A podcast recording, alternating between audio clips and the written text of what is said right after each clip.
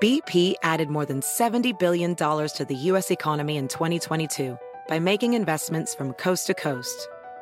Investments like building charging hubs for fleets of electric buses in California and starting up new infrastructure in the Gulf of Mexico.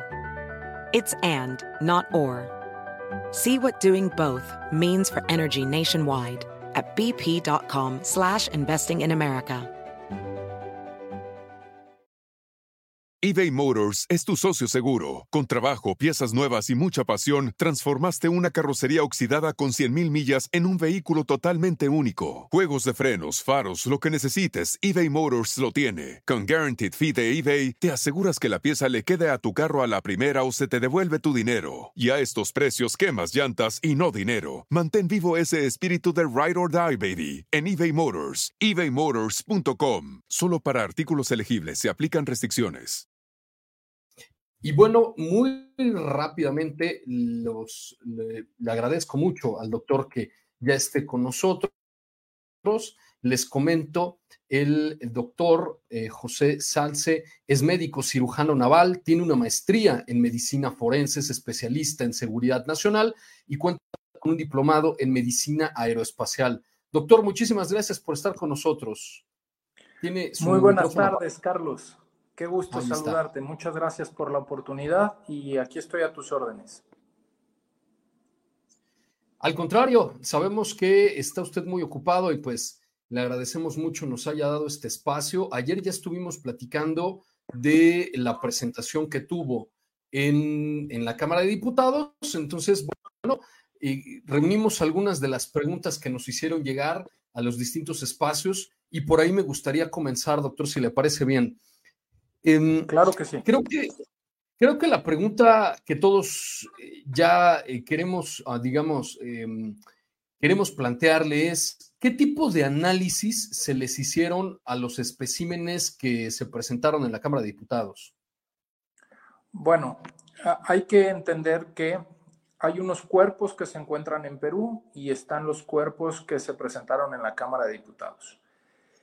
A los cuerpos que están en Perú a eso se les tomó ADN, rayos X, tomografía computarizada, eh, reconstrucción tridimensional, carbono 14, entre otros. A los que se presentaron en la Cámara de Diputados este 12 de septiembre, se tiene rayos X, tomografía computarizada, fluoroscopía que se hizo el día lunes, este día lunes pública para todos, y también tienen datación y otros análisis para complementar, resultando exactamente iguales a los anteriores mismos que ya están publicados. Ok, entonces ah, se les hicieron análisis tanto a los ejemplares que tenemos aquí como los que están en Perú. Entonces, ¿De cuántos ejemplares estamos hablando, doctor? Bueno, de los que yo he podido revisar, de los que yo he visto, en Perú está Josefina, Victoria y Albert. Y aquí está Mauricio y Clara. Yo he revisado cinco de estos cuerpos, no sé cuántos haya en total. Correcto. Y el que tiene los huevos en su interior, ¿Cuál, cuál ejemplar es?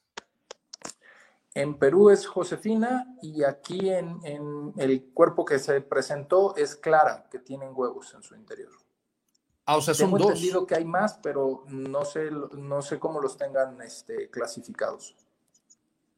Correcto. ¿Y hay alguna, algún mecanismo que usted haya podido identificar que con lo que se pueda saber el sexo de los especímenes?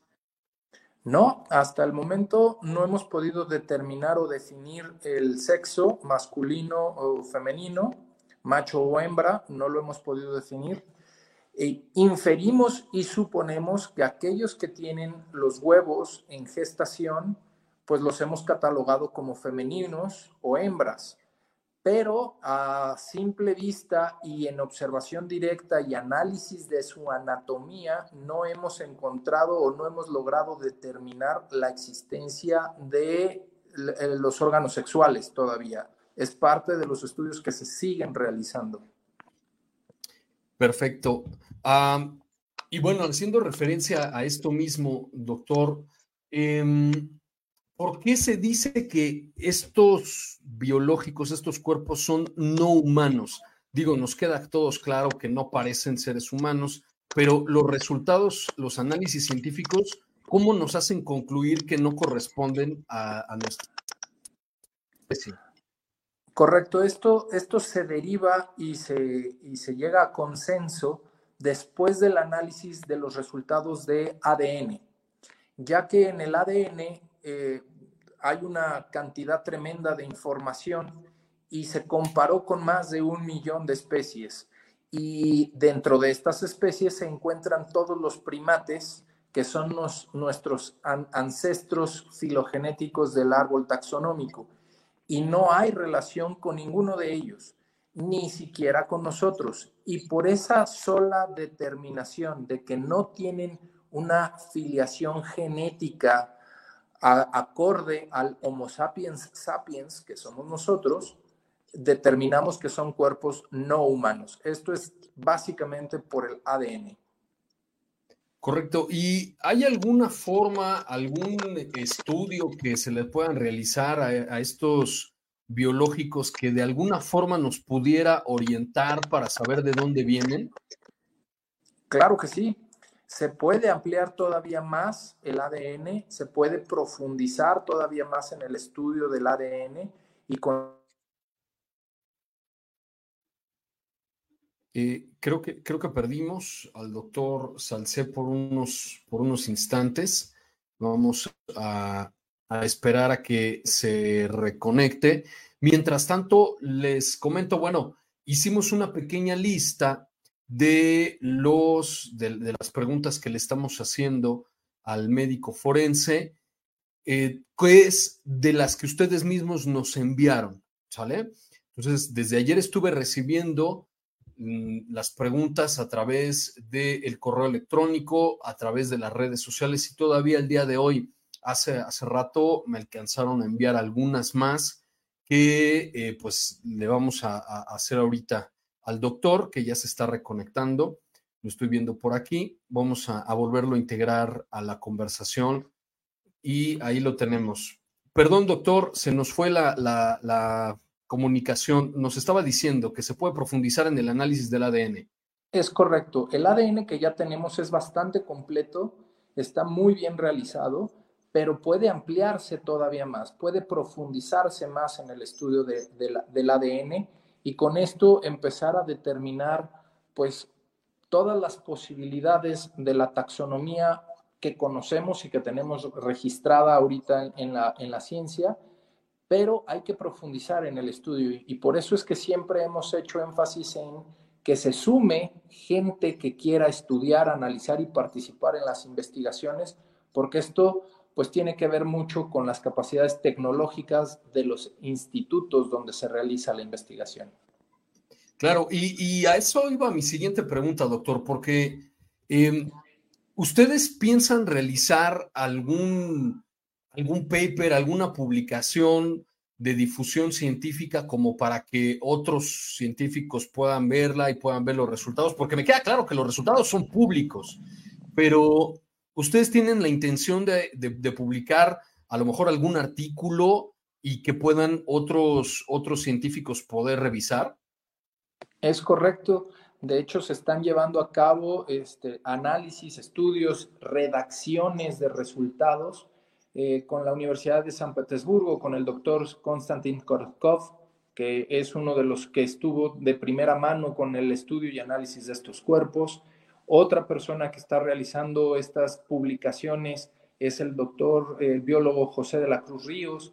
Eh, es decir, sí se ha publicado en algunas este, cuestiones mínimas conforme ha ido evolucionando la investigación y aumentándose los resultados, se han incrementado la información de divulgación, pero efectivamente de lo que se trata es de sumar gente, instituciones, científicos, que en conjunto permita la divulgación en forma y formato científico para quien guste, independientemente de la información que está de divulgación pública.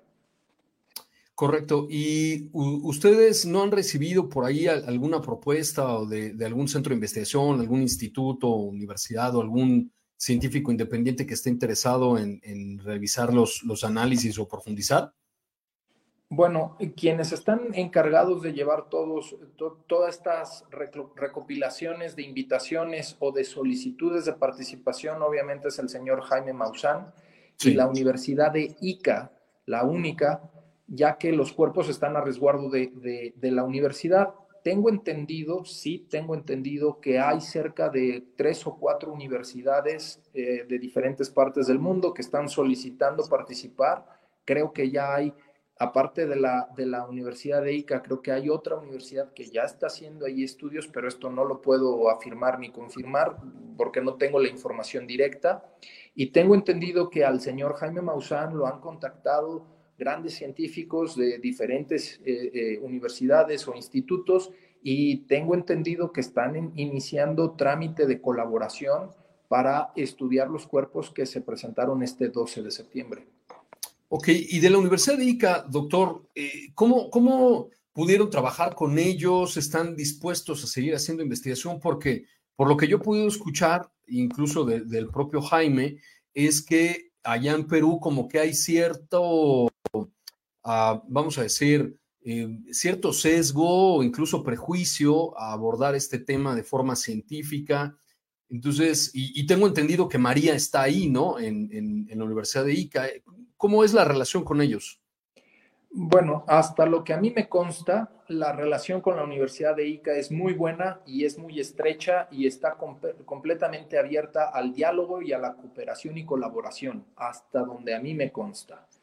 En cuanto a la situación propia del país o las relaciones con las fiscalías, los ministerios y demás, ahí sí desconozco y de eso no tengo, no tengo una información que me permita darte una opinión. Claro. Y teniendo a, los cuerpos así en, pues no sé, en la sala de disección o no sé dónde los, los pudo analizar, ¿qué es lo que, lo que sintió al verlos, al, al, estar estudiando los resultados de las tomografías, de los rayos X y ver lo que hay en el interior de estas criaturas, de, estas, uh, de estos seres, no sé cómo, cómo llamarlos? ¿Qué es lo que un científico acostumbrado pues, médico forense como usted, a, pues, observar los cuerpos de seres humanos, a diseccionarlo y saber qué es lo que está ahí, qué, es, qué órganos esperar, eh, qué es lo que, pues, me imagino desde, desde la facultad, usted sabe qué es lo que va a encontrar en el momento en el que empieza a hacer su trabajo. Cuando tiene estas criaturas ahí, ¿qué es lo primero que, que pensó, que se imaginó? Bueno, fue, fue un gran impacto, eh, primero porque son cuerpos que no están dentro de lo que uno estudia en, la escuela, en la escuela de medicina o en la especialidad o la maestría en medicina forense. Entonces, pues sí fue una, sorpresa, fue un impacto eh, serio, severo, eh, pero que de todas formas requería de toda mi acuciosidad y profesionalismo para ir detallando de forma de cabeza a pies, de cefálico a podálico, cada uno de los detalles que yo iba encontrando y redactarlos, porque estos cuerpos eh, tienen que tener una descripción externa y después una descripción interna. Y con el fin y afán de no dañarlos, de no romperlos, de no mutilarlos, es la razón y el motivo por la cual se han hecho o se ha optado la opción de rayos X tomografías y fluoroscopía, porque esto nos permite identificar estructuras, figuras, órganos y diferentes eh, partes anatómicas sin dañar el cuerpo. Entonces, hemos tratado de conservar en la mejor de las condiciones estos cuerpos, sobre todo entendiendo que desde el momento en que fueron extraídos del lugar donde se encontraron, el proceso de degradación propio que se llama pulverización se reactivó, porque obviamente los factores medioambientales cambiaron, la humedad, la temperatura, sus condiciones generales cambiaron. Entonces el proceso de degradación de estos cuerpos se reactivó y como lo pueden ver y constatar, han, sufrido eh, no modificaciones físicas, pero sí un deterioro porque requieren de ciertas condiciones especiales para su conservación. Estas condiciones especiales las hemos tratado de emular controlando temperatura, controlando humedad, trayendo polvo de diatomea, en fin, múltiples cosas, pero la verdad es que en el momento en el que los tuve a primera vista y durante todas las ocasiones en las que he tenido la oportunidad de analizarlos, tenerlos en mi mano y observarlos y hacer los análisis correspondientes de su estructura ósea, de su esqueleto y de sus componentes propios de su anatomía, siempre me causa un gran impacto, siempre me causa un grado de admiración y siempre me deja la oportunidad y el deseo de querer estudiarlos aún más.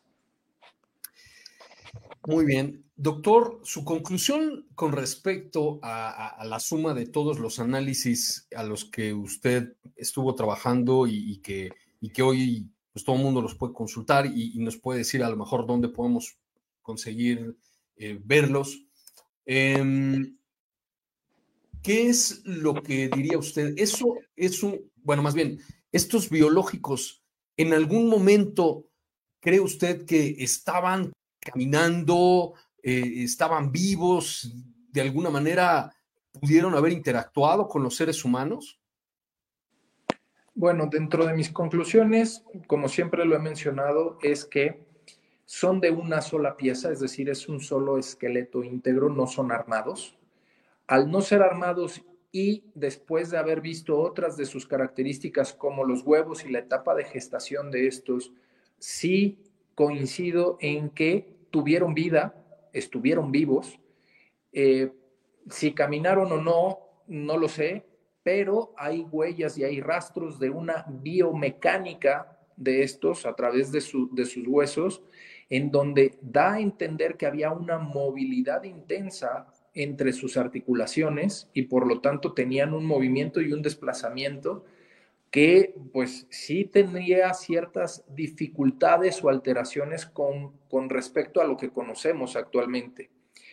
Al final, lo que yo puedo decir es que son biológicos, orgánicos, tuvieron vida y son de un solo individuo, por lo tanto son 100% reales y no son armados que es justamente lo que muchos, lo que yo estoy comentando constantemente en los medios de desinformación masiva, han hecho eco de que supuestamente se armaron con diferentes huesos de diferentes seres, incluso por ahí alguien llegó a decir que la cabeza era de una llama, eh, no, no, entiendo cómo podría ser la cabeza de una llama, pero em, de acuerdo a todos los resultados, incluyendo el ADN, pues eso no es lo que nos están diciendo ¿no? Los, estudios científicos. Y usted nos comenta, eh, a mí me llamó mucho la atención de su, comparecencia eh, ante la Cámara de Diputados, que decía que los huesos embonaban perfectamente, ¿no? Entre sí, como si pertenecieran a, una sola criatura y que mostraban un desgaste. ¿A qué se refería con eso? Bueno, mira, eh, voy a tomar dos temas que mencionaste. En las ciencias forenses entendemos que los tejidos tienen tres etapas, el antemortem, el perimortem y el postmortem, antes de morir, durante el proceso de muerte y después de la muerte. Obviamente cuando un tejido está vivo, tiene una regeneración que genera cicatrices, y eso es evidente y lo sabemos cualquiera de nosotros, cualquiera que ha ido a una cirugía, cualquiera que ha sufrido una herida, cómo su tejido se regenera. Esto no ocurre en un tejido muerto.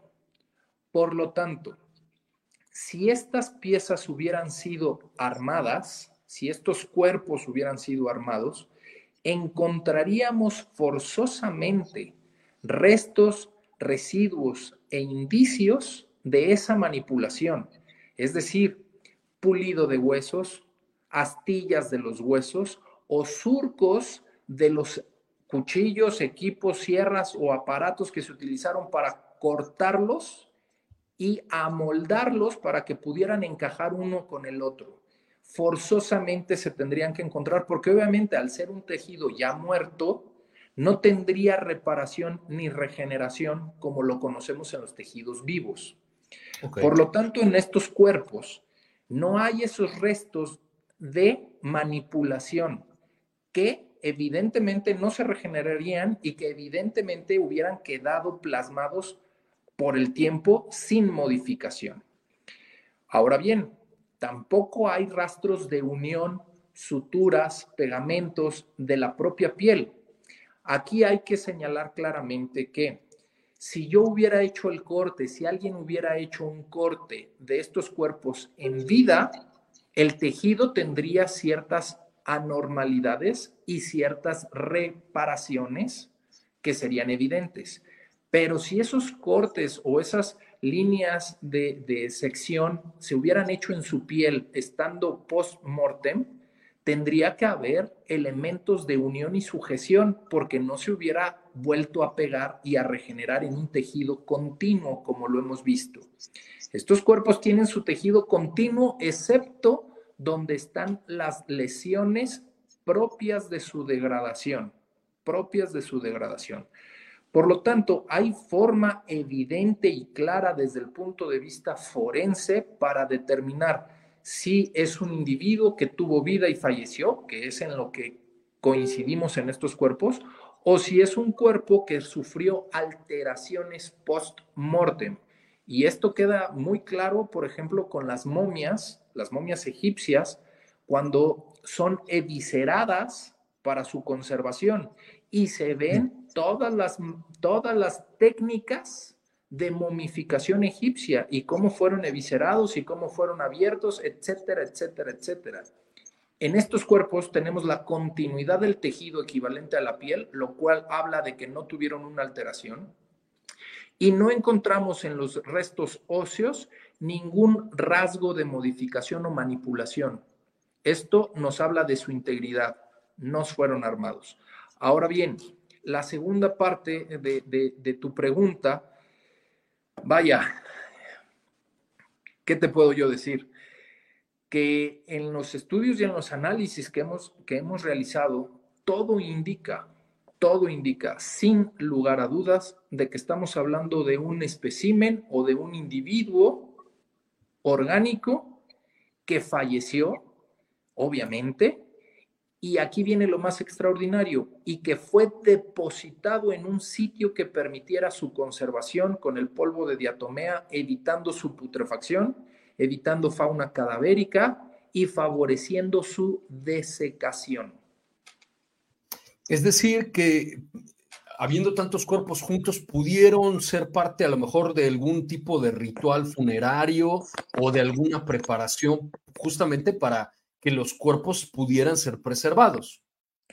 Bueno, mira, esa pregunta es muy interesante. Tomando en contexto lo que es la antropología forense y la arqueología forense, efectivamente deberíamos de conocer el lugar de los hechos y el lugar del hallazgo para determinar todos los elementos circundantes y poderte decir si hubo o no un rito funerario. Eso no lo conocemos nosotros, por lo tanto no nos podemos pronunciar al respecto. Sin embargo, por la posición en la que está María, por ejemplo, que es la, el cuerpo grande de un metro sesenta y ocho, por la posición que guarda uno de los cuerpos de 60 centímetros que se denominó Victoria, que está sentado con las rodillas este, recogidas, está en una posición sedente, y por la posición que tienen todos los demás cuerpos completamente rectos, rígidos, alineados, todos con las manos hacia, hacia abajo en una eh, este, pronación, en fin, da a entender que sí fueron colocados y preparados para su depósito en el lugar donde fueron encontrados. Sin embargo, no tengo, yo no poseo todo el contexto arqueológico y antropológico para decir que estuvieron en un rito funerario. Ahora, ¿cuál es su opinión de María, doctor? ¿Por qué es tan diferente a los demás cuerpos? Incluso los resultados de ADN, aquí en este mismo espacio estuvimos entrevistando al biólogo Ricardo Rangel y nos comentó que los análisis del ADN de María eran muy diferentes a, los de las otras muestras. Em, y obviamente, pues el tamaño, ¿no? pero sigue siendo tridáctilo. Parece que aún así guarda ciertas similitudes con los demás especímenes. ¿Qué le llama más la atención de María? Bueno, de María me llaman la atención tres cosas. Evidentemente la tridactilia, sí, tanto en manos como en pies, es lo más este, visible, claramente visible. Lo segundo son los rasgos de su cráneo, de su facies, la amplitud del espacio de la órbita, lo pequeño de, la de las fosas nasales, que tiene una, una cavidad oral muy similar a nosotros, la ausencia de pabellones auriculares, eh, la ausencia de mamas visibles en el momento en el que la, analizamos. E, esa es la, la, segunda, sus particularidades. Pero a nivel genético, efectivamente, lo que llama la atención es que, independientemente de que es el que más se asemeja a un cuerpo humano, en los resultados de ADN vuelve a salir que es completamente ajeno a lo, a lo conocido como un humano y por lo tanto también se, la, se incluye en la denominación de cuerpos no humanos. Y esto es por el mero resultado del ADN que no coincide con lo que, con lo que esperaríamos en la evolución de la especie primate que es a la que pertenecemos. Correcto. Ahora, doctor, con relación a los implantes que tenían estos, eh, estos especímenes, eh, pregunto, ¿todos tienen ese implante? ¿Todos son del mismo material? Y usted utilizó esta palabra que, que pudieran ser como biomecánicos. ¿Nos puede explicar eh, qué es lo que usted interpreta ahí? La, la palabra que yo utilicé fue biofuncional. Biofuncional. Eh, a lo que me refiero con esa palabra biofuncional es que es un implante metálico que está incrustado en la piel, no está suturado, no está sujeto, no, no está pegado, es adosado a la piel, en donde una parte del metal está por debajo de la piel y otras partes están por fuera de la piel, haciendo un ensamble que en su momento fue bio, de biológico, funcional porque no causó alteraciones al organismo. Es decir, no, no lo mató como tal, no, no, no mm. puede determinarse que esa haya sido la causa de la muerte. Ahora bien, no todos los cuerpos lo tienen. Ah. Y los que lo tienen, lo tienen en diferentes partes y posiciones. Hay algunos que lo tienen a nivel pectoral, hay otros que lo tienen a nivel del dorso de la mano, hay otros que lo tienen como anillos, tanto en, las falanges como en los miembros inferiores, hay otros que lo tienen en el cráneo. Es decir, su posición es muy variable y cambiante. Pero eh, algo que yo he notado, algo que yo he notado y debo de corroborar con más estudios, es que la posición en la que se encuentran estos implantes guarda en lo general, no en todos, en lo general, guarda una relación directa con alguna lesión ósea, pero no es en todos los cuerpos. Ahora, ¿De qué están hechos estos implantes? De acuerdo a los resultados que reportaron diversos institutos de metalurgia, pues el, más del 80% es cobre, pero lo que resalta es el cadmio y el osmio, puesto que son metales raros, que son muy difíciles de encontrar en la Tierra y que el cadmio y el osmio, pues actualmente se utilizan para las telecomunicaciones satelitales, pero que su manipulación para hacer fusiones con otros elementos, pues es muy compleja y difícil. ¿Por qué los tienen ahí? ¿Para qué los tienen ahí? Eso no lo sé, no lo hemos podido determinar aún. Claro, y, y, no se trata tampoco de especular, pero me llama mucho la atención que dijera que es cobre, porque al final de cuentas es conductor eléctrico y, ese detalle que dice que en algunos, no en todos los especímenes, como que se trató ahí de utilizar, a, ver, quiero ver si no lo estoy malinterpretando lo que acaba de decir, como para intentar tapar algún problema óseo, como que algún hueso roto o alguna cosa así? Eh, no te lo puedo asegurar. Eh, ¿A qué voy? Mencioné que estaban algunos relacionados con algunas lesiones óseas. Hay que entender que estos cuerpos estuvieron sepultados bajo polvo de diatomea y esa propia presión de la tierra que los comprime, pues pudo alterar alguna de las características físicas.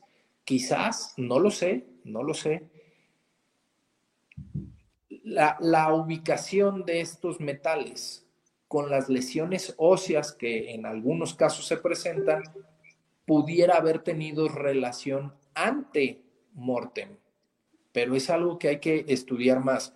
No, no estoy diciendo que hayan sido usados y utilizados como prótesis de alguna lesión ósea, no, pero es algo que debemos todavía de analizar aún más, porque además estos, estos, estas piezas metálicas son muy delgadas, muy, muy, muy delgaditas, pueden ser anchas, pueden ser largas, pero son muy delgaditas y eso les permite tener una muy buena adhesión a la superficie sobre la que se encuentran.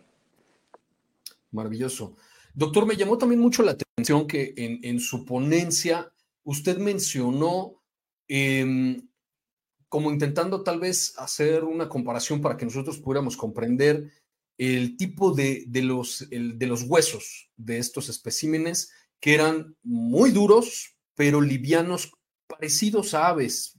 ¿Por qué cree que tengan esa, esa característica? Bueno, un cuerpo se desarrolla y vaya, se acopla, se adapta al medio que lo rodea. Entonces, si, si estás en el mar, tú ves la estructura ósea de los peces, tienen unas características especiales porque tienen que soportar las presiones del agua.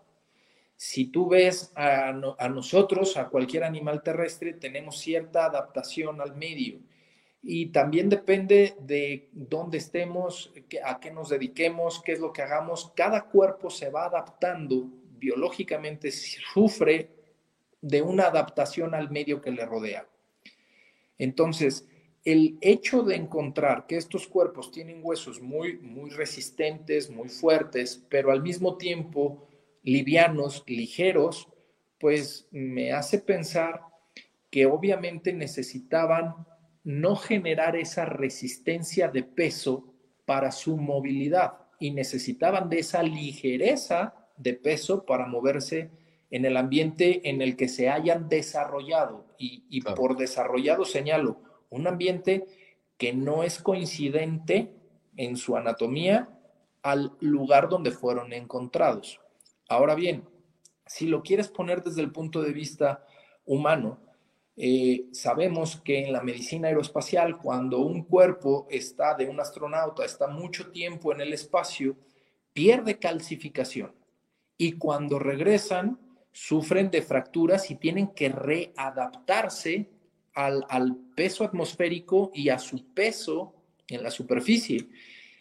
Ahí es donde entra mi comentario de que son huesos muy fuertes, muy resistentes, pero livianos algo estaba sucediendo donde se desarrollaron para poder tener esa ligereza y esa movilidad que no dependiera de su peso, pero algo estuvo sucediendo en el área donde fueron encontrados, en el lugar de los hechos donde fueron encontrados, que obviamente no les permitió desarrollarse y adaptarse al medio. Claro.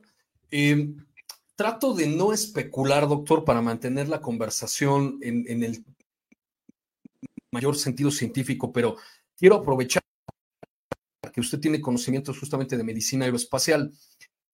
hace tiempo leí yo un artículo de unos exobiólogos que mencionaban que si el ser humano saliera al espacio ultraterrestre y estuviera mucho tiempo ahí, tendríamos ciertas adaptaciones a la microgravedad, a la oscuridad del espacio, etcétera. Entonces, eh, este artículo planteaba la posibilidad de que nuestros ojos se podrían hacer más grandes justamente por el, medio de oscuridad en el que hay en el espacio. justo lo que usted está diciendo, perderíamos masa muscular por la cuestión de la gravedad, quizás nuestros huesos se verían modificados. Al final de cuentas, eh, tratando también auxiliados de artistas, Em, crear una, un boceto de cómo nos veríamos nosotros. No se está especulando que fueran otros seres. Se hablaría de un futuro hipotético en el que el ser humano evolucionaría en las condiciones del espacio exterior. Y yo noto algunas semejanzas con relación a lo que usted describió el martes pasado en la Cámara de Diputados, las cuencas oculares mucho más grandes, que obviamente los seres humanos, la cuestión del esqueleto. ¿Creería usted, sin afán de, querer forzarlo a que especule, pero creería usted que las condiciones de una especie en evolución en, en, el espacio exterior podría de alguna manera semejarse a lo que estamos observando en los especímenes que estudió? Qué buena, qué buena pregunta y qué buen comentario. Efectivamente, todo lo que señalas de cómo se eh, surgirían modificaciones anatómicas y fisiológicas a un cuerpo humano en el espacio. Y que si esto lo pudiéramos traspolar a lo que estamos viendo en estos cuerpos, en el sentido de mi pensamiento, creo que podríamos hacerlo. Podría traspolarse esa, esa esa situación, e, e, esa posibilidad en mi pensamiento, pero manteniéndome objetivo en lo que conocemos, objetivo en lo que estamos analizando y objetivo hasta donde los resultados de los análisis, de los estudios que hemos aplicado, me mantendré en la postura de decirte que estos cuerpos que estamos todavía estudiando y que estos cuerpos que todavía no determinamos qué son, requieren y merecen de la atención de la comunidad científica justamente para definir eso, qué son. Y en el sentido más puro de, la conservación del léxico científico, te diré, posiblemente estamos ante la descripción y descubrimiento de una nueva especie que no está en el área taxonómica. Y hasta ahí. Pero llama la atención que en cualquier especie taxonómica que quieras, incluida los dinosaurios si tú gustas para la paleontología, siempre hay un, una rama que te lleva al tronco y una rama que te lleva a las hojas, siempre. Sería muy extraño encontrar una especie que no tuviera una relación con el tronco y que no tuviera una relación con las hojas. Y ese es el caso en el que estamos actual, con estos cuerpos. Es muy importante que sigamos avanzando en los estudios de ADN, que sigamos avanzando en sus características físicas, fenotípicas, en sus características genéticas, genotípicas, en su ADN, para poder determinar qué son. Y determinando qué son, tal vez, tal vez podríamos decirte de qué línea de qué rama provienen o determinar que no coinciden con la evolución descrita y conocida en este planeta hasta ahorita. Maravilloso, doctor. Bueno, em, la siguiente pregunta tendría que ver con, tratando de hacer una comparación con los cuerpos de los seres humanos, ¿usted encontró algunos órganos que pudieran tener cierta similitud con los seres humanos, quizá corazón, quizá algo que pueda de alguna manera hacernos pensar que, digo, a mí creo que solo por verlos yo diría, esos pertenecen al reino animal, aunque no tengan ninguna relación con ningún ser vivo analizado hasta ahora, pero me parecen más como animales que plantas o, bacterias o algún otro tipo de ser vivo. ¿Encontró algunos órganos que pudieran, que usted pudiera identificar? Esto creo yo que pertenece a esto. Efectivamente, gracias a la tomografía, hemos podido identificar estructuras internas de las cavidades torácica y abdominal. No hemos podido determinar a qué se parecen, no hemos podido decir, ah, este es un corazón, este es un riñón, este es un pulmón, no hemos podido porque para eso requerimos el abrir el cuerpo, hacer una necropsia, abrir el cuerpo y ver macroscópicamente, tomar muestras microscópicamente y hacer análisis histológicos para decirte qué tipo de órgano es. Sabemos, sí, que hay órganos allá adentro. Sí, ahí hay órganos. ¿Cuáles son? Todavía no lo hemos determinado. Y de los embriones, doctor, ¿nos podría algo hablar sobre eso que está en el interior de los huevos de dos de estos eh, organismos? Eh, sí, eh, te puedo hablar de lo que compartió la Universidad de San Petersburgo en el año 2017-2018, no recuerdo con exactitud la fecha. Ellos tomaron tomografías específicas bien delimitadas solo del área de los huevos, donde se localizan los huevos, y ellos lograron ir quitando por reconstrucción 3D capa por capa de estos huevos y fueron identificando estructuras que pudieran asemejarse al desarrollo embrionario de, estos cuerpos dentro de un huevo. De la misma forma, tengo conocimiento de que muy, muy delicadamente se perforó uno de estos huevos y se tomaron muestras para ver el, en su contenido si estas muestras eran orgánicas o eran minerales, eh, buscando que fueran piedras. Y justamente nos dieron la sorpresa de que son 100% orgánicos, no tienen una mineralización similar a piedras, nada que ver con eso y al ser una estructura orgánica por completo hasta su interior y con la concordancia de las imágenes que asemejan a un embrión, podemos coincidir y concluir que estos no son piedras, son huevos y que estos huevos se encontraban en una etapa de gestación con un embrión adentro que guarda similitud con o, o en su desarrollo con el cuerpo que lo contiene. Es decir, había una cabeza, había unas manitas, había un cuerpo dentro del embrión que coincide con el cuerpo, la cabeza, el tronco y las manos del cuerpo que lo contenía. Muy bien. Doctor, creo que la, respuesta ya se, digo, la, respuesta a la pregunta que le voy a hacer se, responde por el hecho de que ya se han, eh, eh, hemos estado muy expuestos a los especímenes, muchos científicos, supongo, pero aún así lo tengo que preguntar, ¿estos especímenes podrían ser potencialmente peligrosos para nuestra especie? ¿Podrían tener algún, algún patógeno desconocido para la ciencia? Em, ¿Algo que, que nos pueda decir sobre ello? Ok. No lo sé hace mil años. No lo sé. Actualmente, después de haber estado mil años enterrados en el planeta en un polvo de diatomea en donde no, no proliferaron hongos, bacterias ni fauna cadavérica, y después de haberlos analizado, porque sí, obviamente tienes que guardar las medidas de seguridad y de precaución para su contacto y manipulación, encontramos que no hay nada que fuera patógeno o peligroso para su manipulación y estudio, en el entendido de que después de mil años no había desarrollado ningún tipo de, generación de bacterias, hongos o cualquier cosa que pudiera causar daño a la salud. ¿Ok?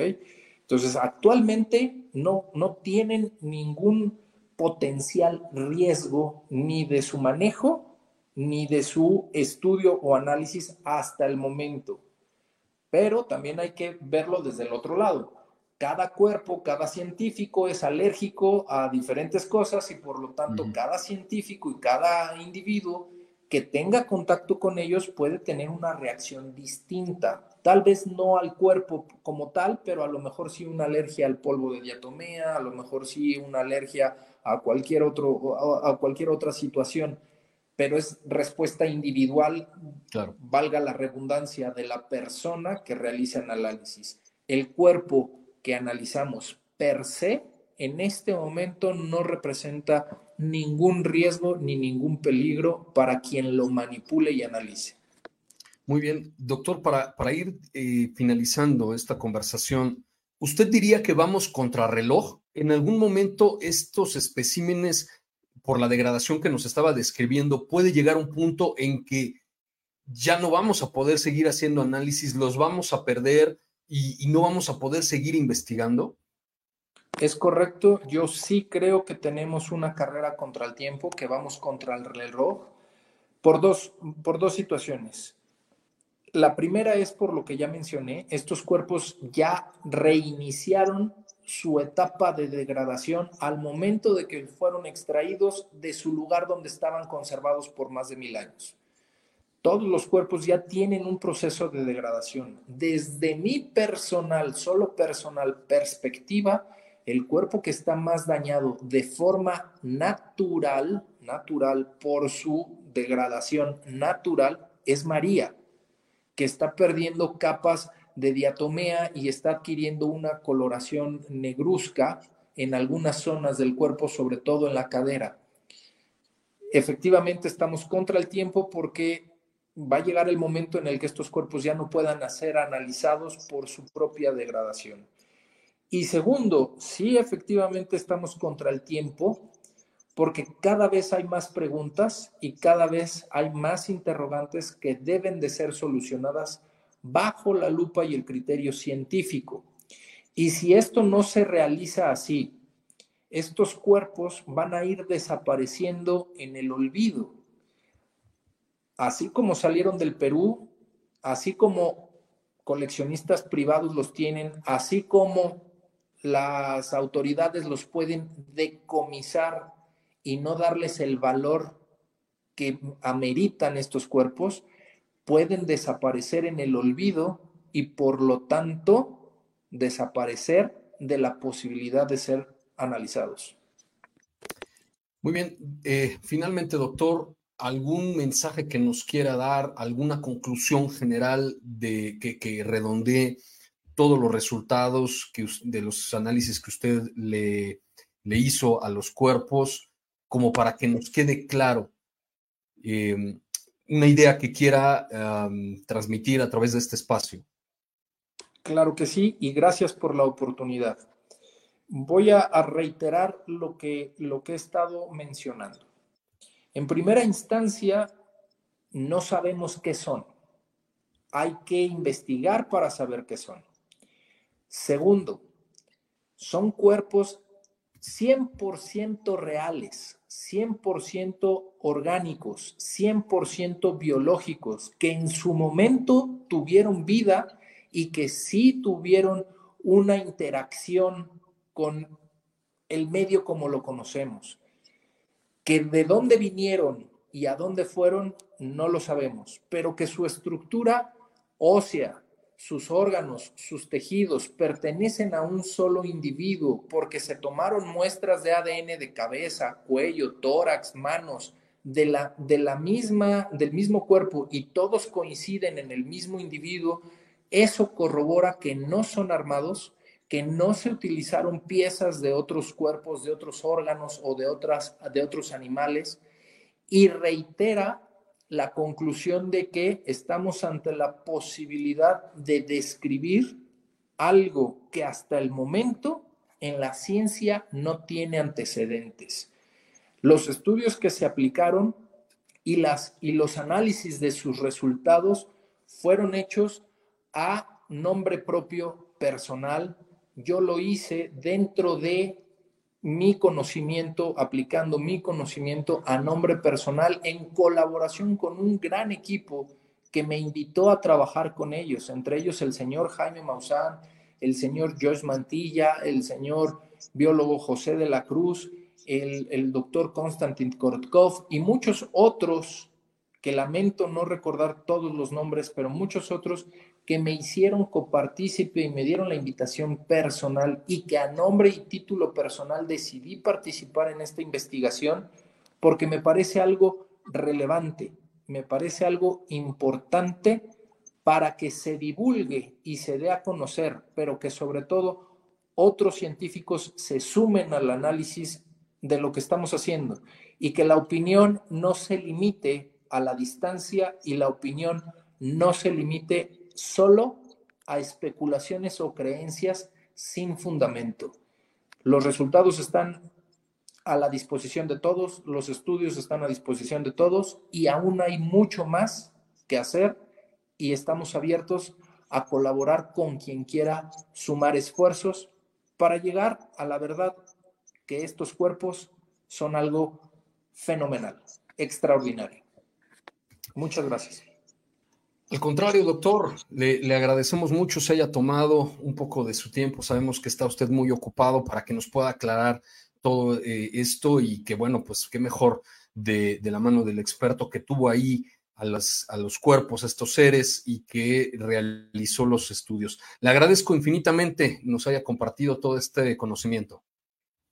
Carlos, eh, como siempre, de verdad muy agradecido por la oportunidad que me das y, por tu paciencia. Discúlpame por haberte dado largas, largas, pero efectivamente el trabajo no me lo permitía. Eres un tipo enorme y muchas gracias por darme este espacio y te, agradezco como siempre la oportunidad de poder expresar y, te agradezco que me hayas tomado en cuenta. Al contrario, muchas gracias a usted, doctor. Bueno, pues ahí lo escucharon para aquellas personas que siguen creyendo que estos cuerpos no fueron estudiados por expertos, por científicos, eh, los medios de desinformación masiva que siguen inventando a pesar de que los resultados de los estudios están públicos. Y bueno, pues no nos queda más que volverle a agradecer mucho, doctor, por estar como eh, en este espacio. Un gusto y un honor, un placer estar con ustedes. Muchísimas gracias. Y bueno, pues yo los veo en la siguiente emisión de estos espacios. Los invito a que eh, le den me gusta, a que nos compartan en, en, todas las redes sociales, a que dejen su comentario, eh, porque eso nos ayuda mucho, me ayuda mucho a mí en lo particular para que las plataformas digitales le puedan presentar esta información, este contenido a personas que no me siguen, no me conocen. Entonces, los agradezco mucho. Se hayan conectado el día de hoy, por favor, dejen su me gusta, su comentario, compártanlo con su familia, con sus amigos, con todos los conocidos, con aquellos que siguen creyendo que esto es falso, que son cabezas de llama y todas las mentiras que se han inventado al respecto de los biológicos. Yo soy Carlos Rubio y eh, nos vemos en la siguiente emisión de este espacio. Recuerden que me encuentran como Carlos Rubio Sobrenatural en Facebook, en YouTube, en Instagram, en TikTok, arroba prof. Carlos Rubio en X, antes Twitter. Y nos vemos en la siguiente emisión de este espacio. BP added more than $70 billion to the U.S. economy in 2022. Investments like acquiring America's largest biogas producer, Archaea Energy, and starting up new infrastructure in the Gulf of Mexico. It's and, not or. See what doing both means for energy nationwide at bp.com slash investing in America. Calling all operatives. From now to March 30th, MGM National Harbor invokes your skills to play Covert Cash, a spy themed kiosk game series where classified missions, hidden rewards, and daily thrills await. Sign up for MGM Rewards to play and unlock up to $25,000 in hidden free play daily and entries into our Grand Escape car drawing on March 30th. Visit MGMNationalHarbor.com slash covert cash to begin your mission. Must be 21. Please play responsibly. For help, visit mdgamblinghelp.org or call 1 800 Gambler.